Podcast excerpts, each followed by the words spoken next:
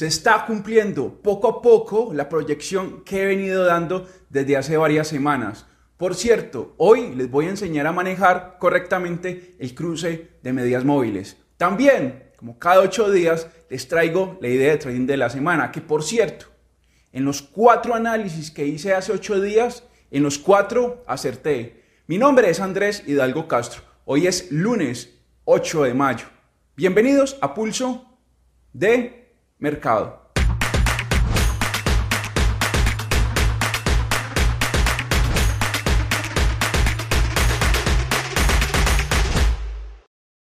Por petición de una seguidora y de un seguidor del canal, hoy voy a hablar sobre el cruce de medias móviles. Pero antes de empezar, le recuerdo lo siguiente. Esta no es una asesoría, tampoco será una recomendación de compra ni de venta. Por otro lado, también daré mi opinión y análisis sobre el mercado Forex y vale la pena recalcar lo siguiente. Resultados pasados no garantizan resultados a futuro. El contenido de este material es meramente educativo.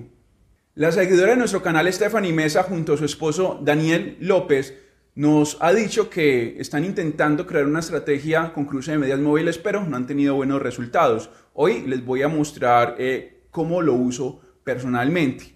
Eh, por cierto, muchas gracias a él y a ella por preguntar. Nos dicen que nos escriben desde la hacienda El Águila.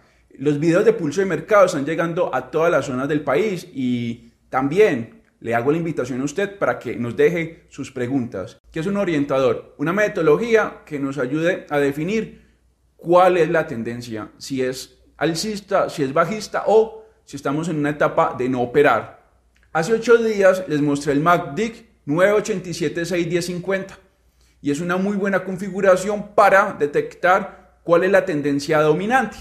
En este caso vamos a manejar este MACD. Entonces, cuando el histograma está por encima de la media móvil, decimos que tenemos una orientación alcista. Es decir, personalmente lo que hago es busco compras y las ventas las bloqueo, no opero ventas. Y cuando el histograma está por debajo de la media móvil, como ven aquí en pantalla, hablo del MACD, de la media móvil del MACD y naturalmente el histograma del MACD, busco ventas y no ejecuto compras. Ahí ya tenemos un orientador. Bien, la pausa y la ejecución, ya lo he explicado. Si la orientación es alcista, pues me concentro en compras y pauso, dejo operar. Cuando eh, el, indicador me muestra eh, algún cambio de, de, orientación. ¿Por qué? Y lo mismo cuando estamos a la baja. A ver, me perdí aquí un poco, pero ¿por qué hago una pausa?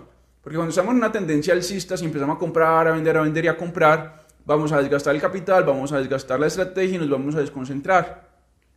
Perfecto. Entonces, personalmente en todos mis sistemas de trading opto por dejar pasar unas operaciones y concentrarme en solo una orientación. Entonces ahí, ahí es donde entra el tema del, del método que nos va a orientar, que en este caso es un MACD. Bien, creo que me tomaron la idea.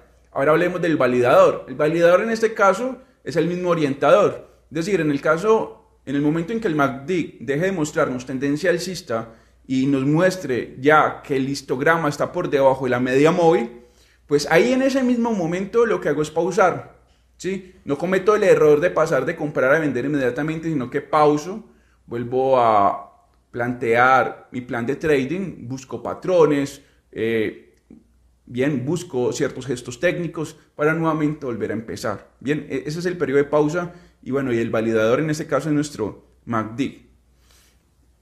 Pero bueno, ¿dónde entra el tema de las medidas móviles? Es muy sencillo. Aquí tengo un promedio móvil de 21, un promedio móvil de 55, y ya una vez hemos instalado eh, el validador, el, orientador, ya una vez eh, sepamos cómo pausar, cómo ejecutar, en la pantalla ya tengo el promedio móvil de 21 y de 55. Ahí lo estoy poniendo.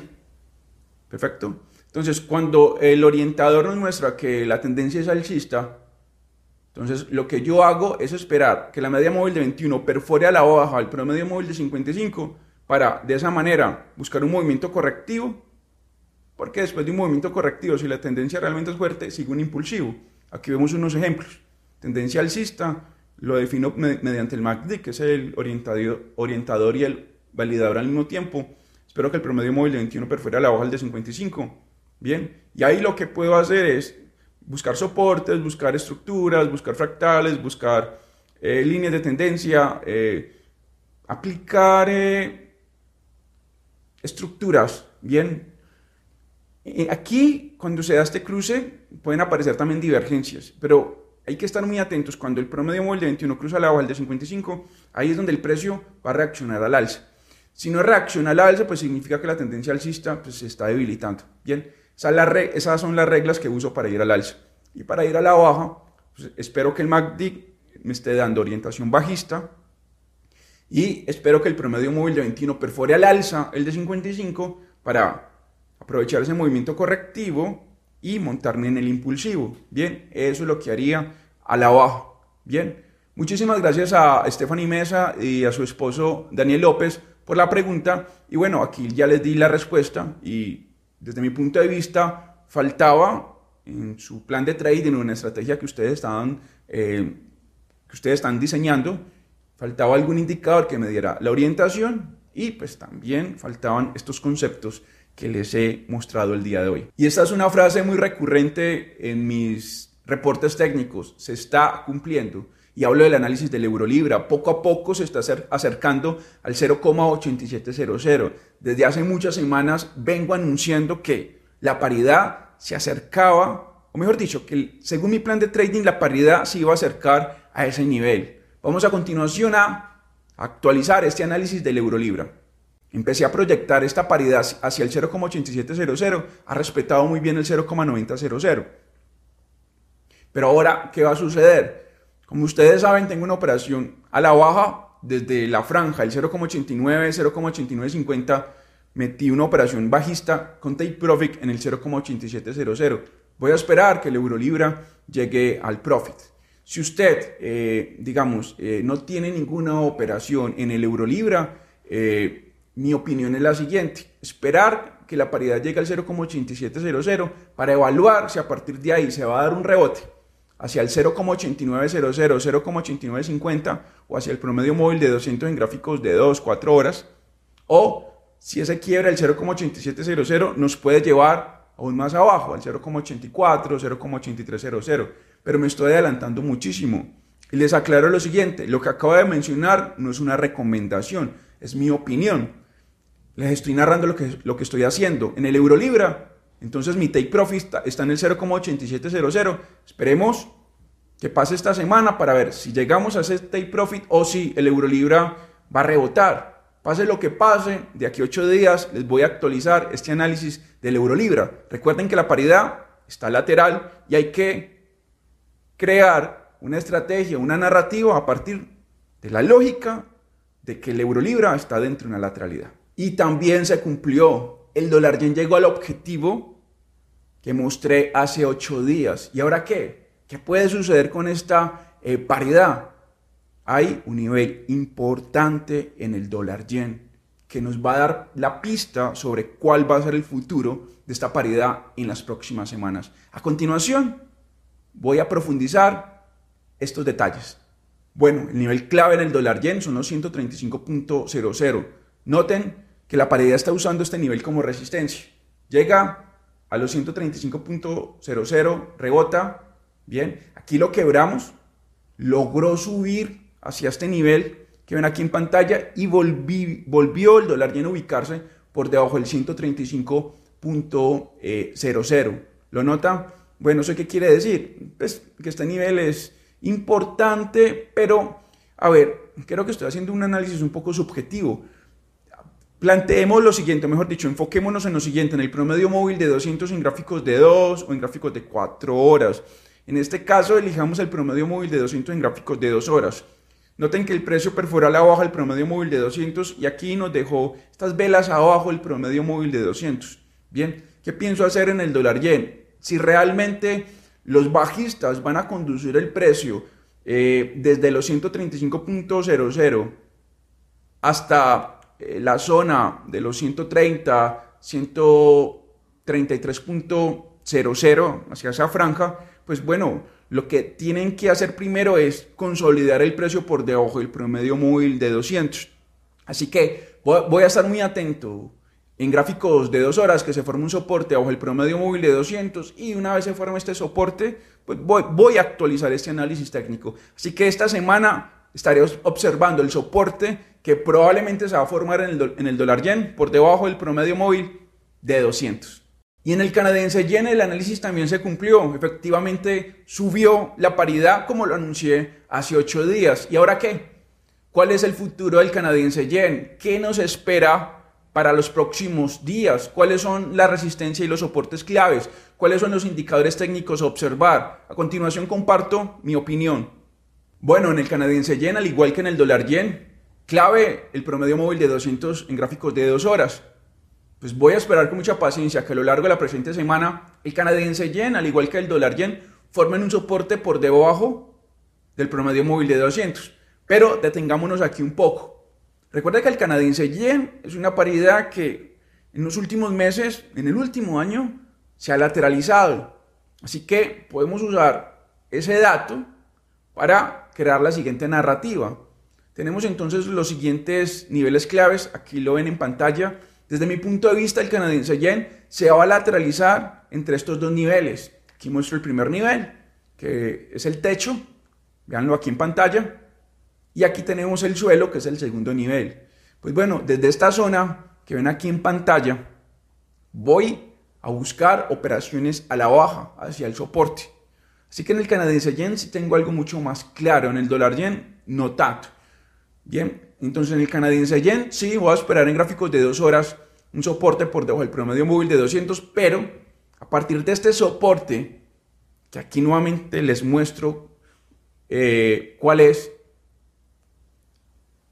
en el momento de perforarlo a la baja, hay que estar muy pendientes de si una vez perfora este soporte, precio va a rebotar a la resistencia que ya, ya puse aquí, o si a partir del quiebre de este soporte, el canadiense yen va a, caer más.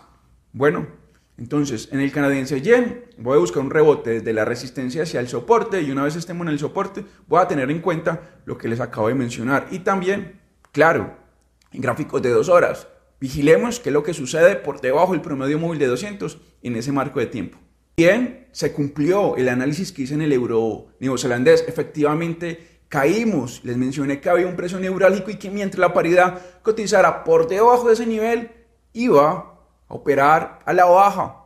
Incluso ejecuté una operación. A continuación, ampliemos la información técnica en el euro neozelandés. Bueno, como les venía diciendo, el análisis en el euro neozelandés se cumplió, tenía este precio neurálgico que ven aquí en pantalla. Ahora, el nivel a vigilar es el 1,7750. Si el euro neozelandés entra a esa franja, o mejor dicho, si nos rompe el nivel que acabo de mencionar, voy a buscar un rebote a la baja. Me voy a empezar a posicionar a la baja. Y mi objetivo será el área entre el 1,73 y 1,7500. Así que mi narrativa en el euro neozelandés es la siguiente. La tendencia que vemos aquí en pantalla se está agotando y probablemente vamos a ver movimientos hacia el promedio móvil de 200. Veamos cómo el euro neozelandés en los últimos meses ha respetado el promedio móvil de 200 en gráficos de dos horas. Lo ha estado usando de soporte. Note, soporte, soporte, soporte. Así que voy a buscar un equilibrio. ¿Qué es un equilibrio? En algún momento el euro neozelandés va a buscar el promedio móvil de 200. Pero, pero ¿por qué digo que justo ahora se dirige hacia el promedio móvil de 200? Porque aquí tenemos una resistencia, tenemos una estructura, tenemos una lateralidad. ¿Lo ven? Resistencia quebró la resistencia, nos hizo este pico y el precio cayó. Nivel clave, 1,7750. Voy a esperar que el precio cotice por encima del 1,7750, que vuelva a cotizar abajo, que haga este movimiento que ven aquí en pantalla y una vez lo haga, me voy a posicionar a la baja hacia el 1,74, 1,7500. Voy a ser conservador, voy a manejar un apalancamiento eh, bajo, voy a manejar un apalancamiento a la mitad del que normalmente uso. ¿Por qué? Soy consciente que la tendencia en el euro neozelandés es sólida y que aquí estoy operando en contra de la tendencia. Por ende, voy a tomar esas precauciones. ¿Qué le ha parecido el análisis que acabo de hacer en el euro neozelandés? Déjeme su opinión. En la libra canadiense estoy en modo de espera. Hace ocho días les comenté que en esta paridad iba a aplicar el psicotrading. ¿Cómo así que el psicotrading? Sí, que me iba a pausar, que iba a esperar con paciencia que la libra canadiense me mostrara algo claro a través de mi plan de trading. Pero, para esta semana, ¿qué tenemos? ¿Cuál es el nivel clave en la libra canadiense? Sí, hay un nivel muy importante que nos va a mostrar hacia dónde se va a dirigir esta paridad. A continuación, el análisis técnico de la libra canadiense. Seamos claros, el nivel clave en la libra canadiense es el 1,7000. Como notan, hace unas semanas la paridad perforó al alza el 1,6800. Este nivel que acabo de mencionar era el gran objetivo de los alcistas. Llevaban meses intentando consolidar el precio por encima del 1,6800 y pues lo han logrado por ahora. En este momento tenemos el 1,7000 como el nivel a vigilar. ¿Qué voy a hacer en esta paridad? Bueno, eh, voy a esperar cuál es el comportamiento de la libra canadiense en torno al 1,7000. Voy a buscar áreas de liquidez, voy a buscar estructuras. Aquí en la libra canadiense sigo en modo de espera. Aún no le creo mucho a este quiebre alcista en el 1,6800. Nota que aquí perforó al alza. Aún no creo mucho en ese movimiento. Eh, le falta potencia. Subimos muy rápido. Bien, pero ¿cómo puedo evaluar o a partir de qué digo que subimos rápido, que un quiebre se, se dio de manera lenta? En la libra canadiense noten que una vez perforamos el 1,6800 no hubo eh, muchas correcciones, no hubo ondas correctivas. Por ende, claro, llegamos aquí arriba en torno al 1,700 y se fue formando esta resistencia. Un panorama muy similar al del euro neozelandés.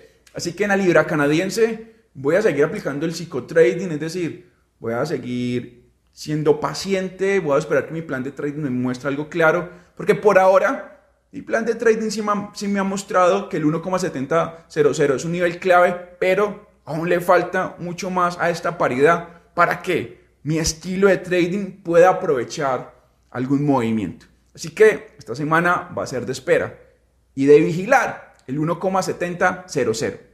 A ustedes también les hago la invitación para que dejen sus comentarios, se suscriban al canal y también nos dejen un like. ¿Está interesado en recibir la mejor opinión y análisis en lo que respecta a índices bursátiles y acciones, mañana desde Chile estará mi compañero Rodrigo Águila analizando esos mercados.